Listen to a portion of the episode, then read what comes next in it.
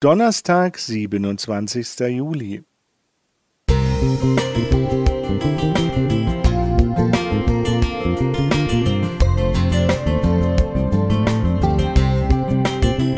Ein kleiner Lichtblick für den Tag.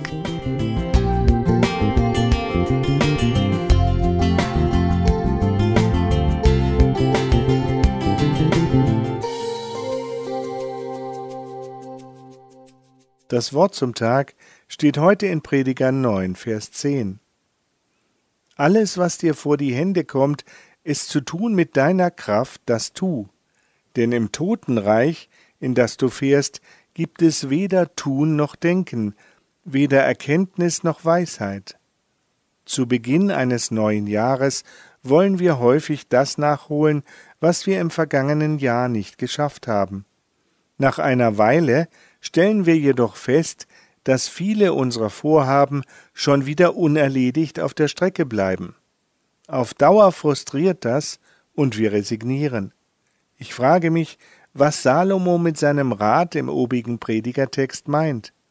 Es kann nicht bedeuten, alles, was von uns gefordert wird, sofort umzusetzen, denn in den Versen sieben bis neun spricht er davon, das Leben zu genießen. Und Vers zwölf zeigt auf, dass vieles von Zeit und Glück abhängig ist. Das bedeutet doch, dass manches trotz aller Anstrengung und Planung nicht verwirklicht werden kann. Trotzdem ist es gut, wenn wir Prioritäten setzen und unser Planen unter die Lupe nehmen. Kümmern wir uns zu wenig oder vielleicht zu sehr um andere und vernachlässigen dadurch uns selbst und unsere eigene Familie? Räumen wir den Medien mehr Zeit ein als dem Miteinander oder Gott? Gönnen wir uns eine Pause, wenn wir vom Betrieb oder Büro abgespannt und ausgelaugt nach Hause kommen? Salomo hatte als König vieles erlebt. Sehr spät stellte er fest, in Prediger 6, Vers 9, dass alles Haschen nach dem Wind war und er vieles gar nicht genießen konnte. Sein Rat will uns deshalb helfen, Aufgaben nicht aufzuschieben, damit uns Unerledigtes nicht unruhig macht oder sogar den Schlaf raubt.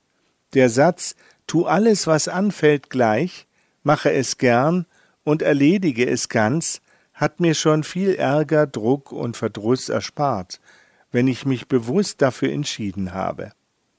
Weil unser Leben begrenzt ist und wir jeden Tag vor neue Herausforderungen gestellt sind, müssen wir unsere Prioritäten an die jeweilige Situation anpassen. Ich habe schon oft erlebt, dass ich aus einer Arbeit gerissen wurde, weil ein längerer Anruf kam oder jemand sofort Hilfe brauchte. Wofür entscheide ich mich?